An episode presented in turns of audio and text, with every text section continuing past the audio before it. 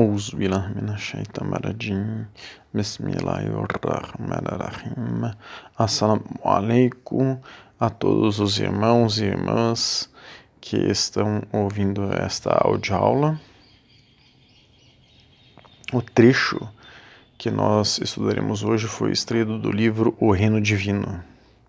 Shernazin diz: Cada ação que você faz aqui assume uma forma e chega até você após a morte. Nós temos vários estudos sobre a morte. Quem quiser pode nos solicitar este e todos os estudos que mencionarmos.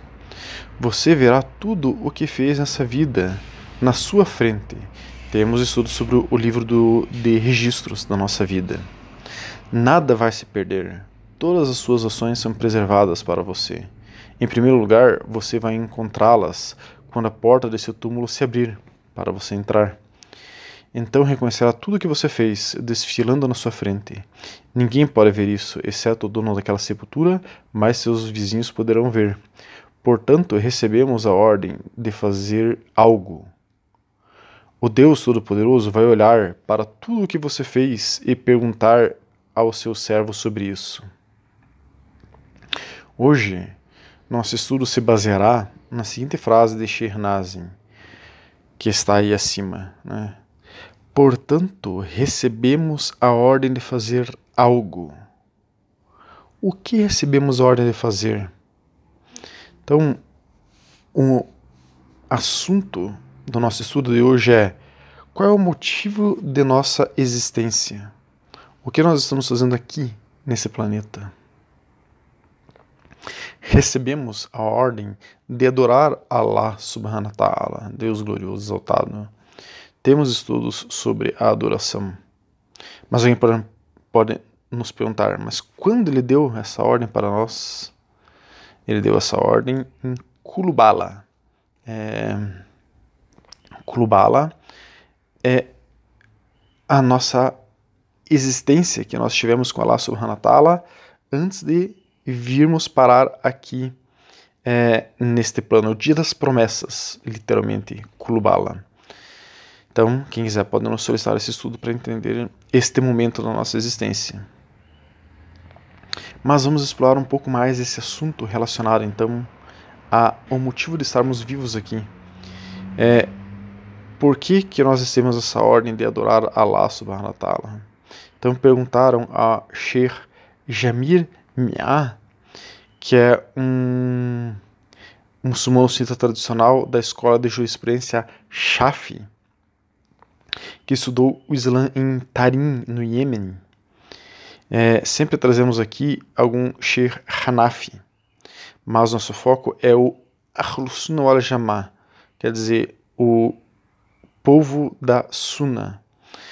É, então, nós trazemos aqui algumas vezes outras escolas de jurisprudência além da Hanafi, como a escola Shafi, pois o foco principal do nosso estudo é o sunismo tradicional. Então vejamos o que o sunismo tradicional, através da escola Shafi, é, vê é, quanto a esse assunto. Vale a pena nós estudarmos a resposta dele, é, só que a resposta dele é uma parte, é um resumo é, que foi trazido aqui, porque é um, texto maior que a gente condensou e resumiu aqui para trazer para os irmãos e irmãs. Então perguntaram a esse Shir: o objetivo da nossa criação é adorar Allah, mas ele não precisa da nossa adoração. Então por que é que Allah nos criou em primeiro lugar?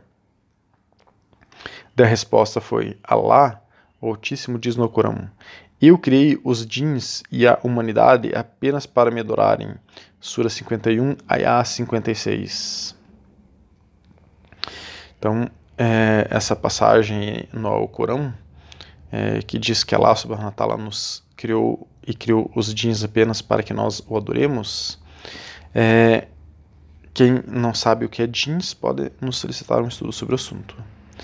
Então, esse Sheikh continua dizendo: É verdade que Deus não precisa da nossa adoração, mas isso não nega o propósito da nossa existência. A pergunta que fez é comum. Se o propósito da nossa criação é adorar a Deus, e Deus não precisa da nossa adoração, então por que é que Deus nos criou em primeiro lugar? A resposta muito breve, a pergunta é que o conhecimento, a vontade, o poder e a sabedoria de Deus são absolutos e perfeitos.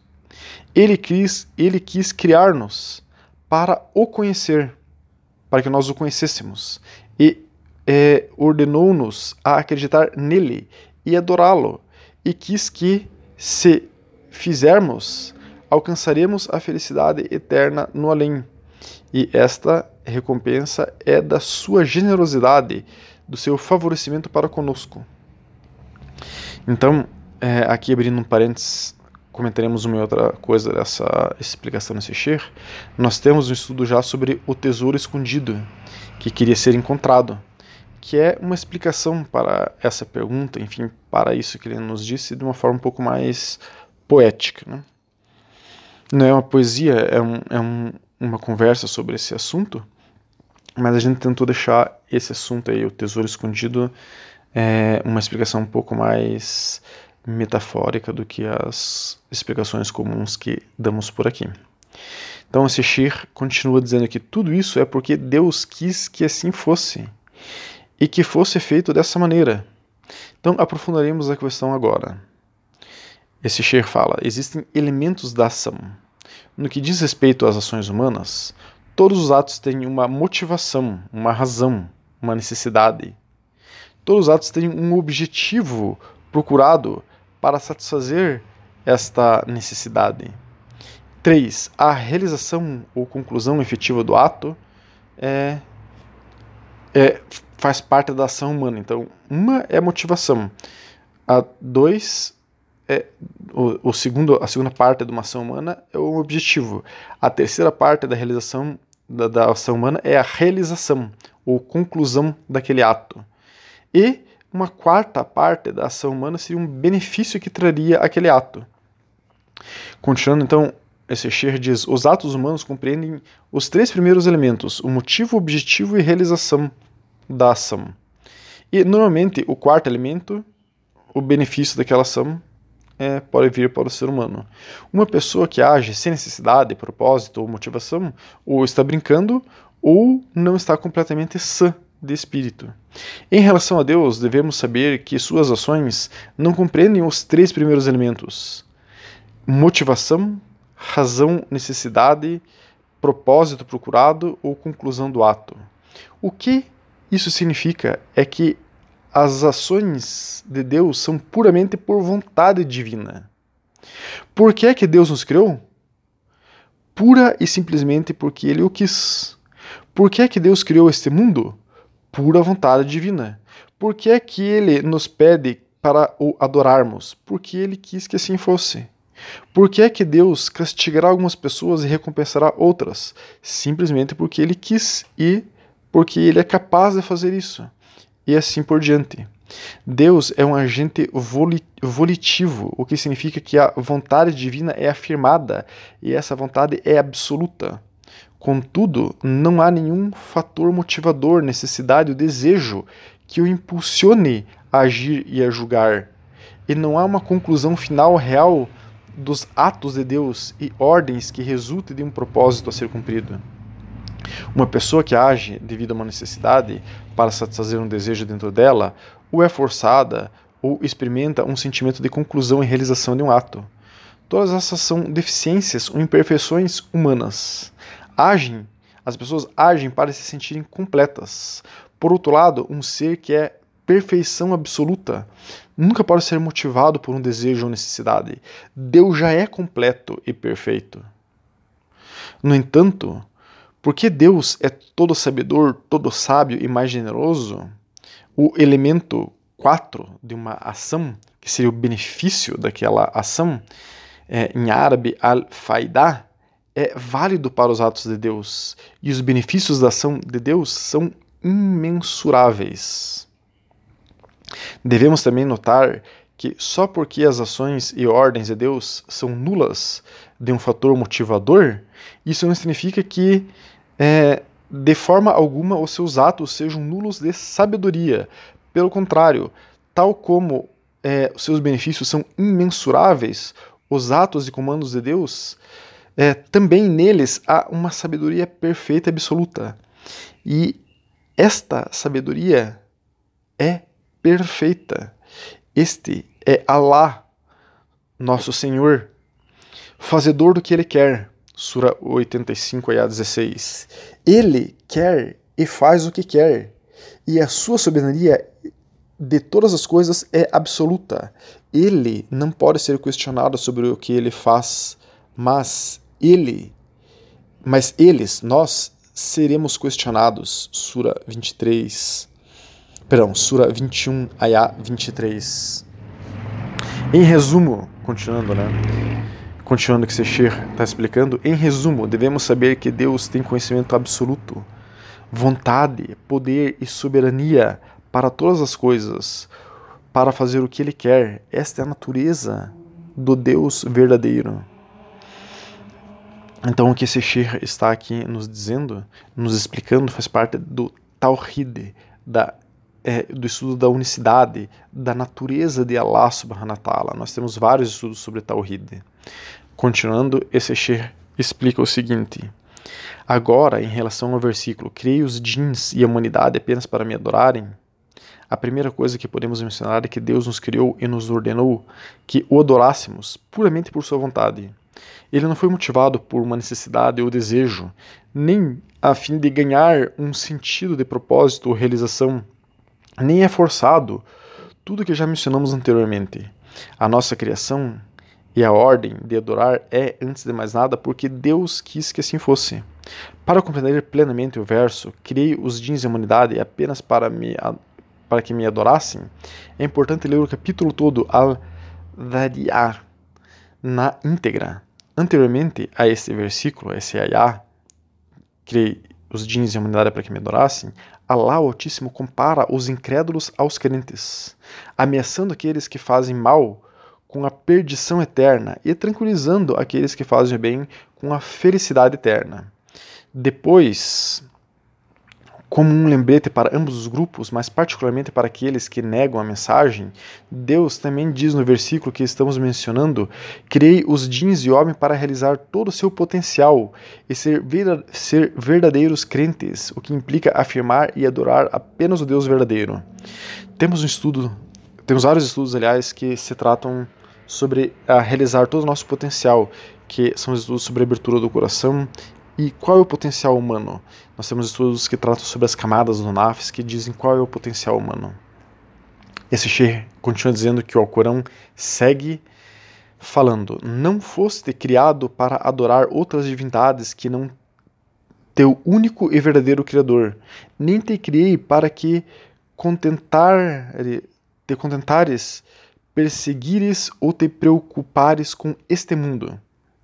Em conclusão, Deus não está simplesmente dizendo: a única razão pela qual vos criei a todos vós para poder ser adorado por vocês, mas sim ele, o Altíssimo, está dizendo para nós: criei-vos a todos para que saibais que eu quem eu sou, quem que vos criou. Através desse conhecimento, crença e adoração do vosso único Deus verdadeiro e Criador, poderá alcançar o elevado estado de verdadeiros e completos crentes e ser daqueles que Deus honrou na próxima vida.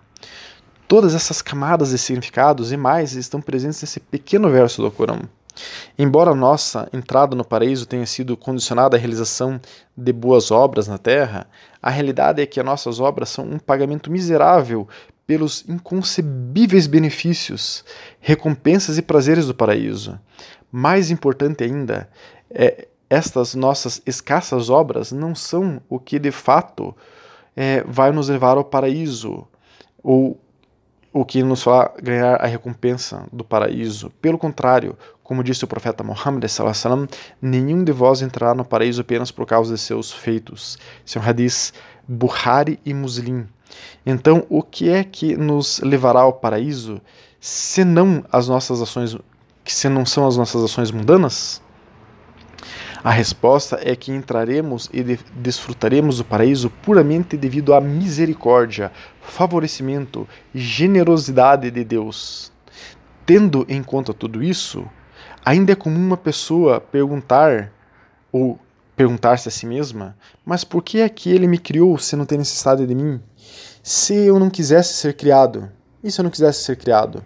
Não tive a escolha de não ser criado? Isto é justo? E muitas perguntas dessa natureza. Um resumo das minhas respostas a esse tipo de perguntas é o seguinte: nós estamos ainda é, comentando aqui estas palavras desse Sheikh, né? Primeiro, um, recome, recordemos o versículo: Lembrai-vos de quando o vosso Senhor disse aos anjos: Vou colocar uma autoridade é, sucessiva sobre a terra. Perguntaram então a Allah: Colocareis nela alguém que ali vai espalhar a corrupção e derramará sangue, enquanto nós glorificamos vossos louvores e procuramos vossa santidade? Allah respondeu: Eu sei o que vocês não sabem. Falou isso para os anjos. Né? Ele está citando aqui o Alcorão, esse Shir. Né?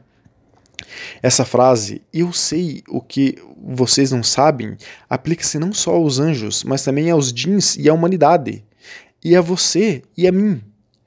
Deus sabe o que nós não sabemos. Já mencionamos que o conhecimento e a sabedoria dela é perfeito. 2.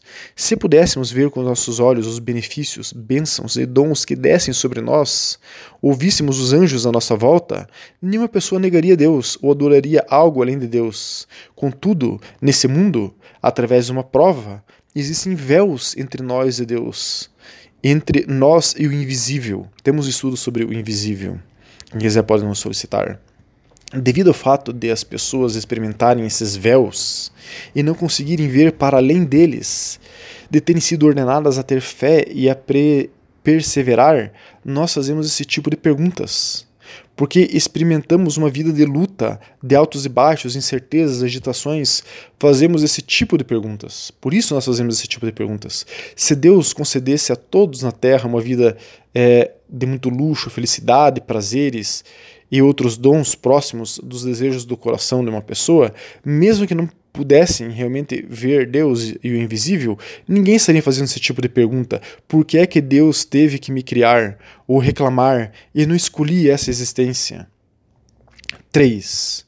É comum as pessoas que passaram por lutas nessa vida olharem para trás e dizerem, mesmo que, mesmo que tenha sido difícil, eu não mudaria o passado. Claro que é, isto pode não ser o caso de um sofrimento severo, um trauma, particularmente abuso ou violência e etc. Mas essas afirmações são comuns de pessoas que é, conseguiram superar barreiras na vida, sofrimentos na vida. A questão é que o sofrimento e as dificuldades são muitas vezes um meio de apreciar e experimentar a vida de uma forma nova e significativa que não teria sido possível antes do sofrimento, e uma oportunidade de regressar a Deus com todo o nosso foco e devoção, o que em última análise nos beneficia, e não que isso seja um benefício para Deus. Essas lutas não são em vão e estão de acordo com o conhecimento e a sabedoria de Deus. Ele sabe o que nós não sabemos sobre a realidade dos nossos fardos.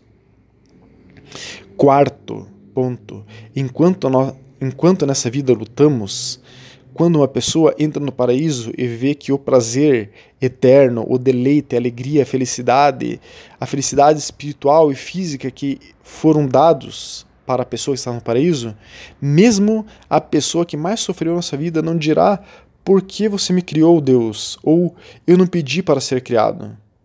Pelo contrário, a inimaginável felicidade que sentirão, que estará muito acima e além de qualquer compensação igual pelo sofrimento mundano, apenas os fará dizer com verdadeira sinceridade e convicção Louvado seja Deus que me criou e me concedeu tudo isso por toda a eternidade, a partir de sua pura generosidade e favor. Nesse momento compreenderemos o que não sabíamos e não preferiríamos que a nossa existência tivesse sido diferente do que foi. E saberemos com certeza que a sabedoria, a vontade e o decreto de Allah são perfeitos. Então aqui acaba o nosso resumo dessas palavras de Shishir, que são muito bonitas. O que ele está nos, nos dizendo? A nossa vida é exatamente como deveria ser. Cada segundo da nossa vida ocorre exatamente como deveria ocorrer. E, por mais que tenhamos qualquer sofrimento, é, esse sofrimento é para que nós nos aproximemos de Allah subhanahu wa ta'ala, nos transformemos em pessoas melhores. E nós não temos a sabedoria que Allah subhanahu wa ta'ala tem. Então, se ele nos criou e se ele nos deu a vida que nós temos exatamente como a levamos, é porque ele, Allah subhanahu wa ta'ala, sabe de tudo. E quando nós estivermos no paraíso, inshallah, é, nós entenderemos é, todo o mistério da nossa criação e todo o mistério de como é a nossa vida.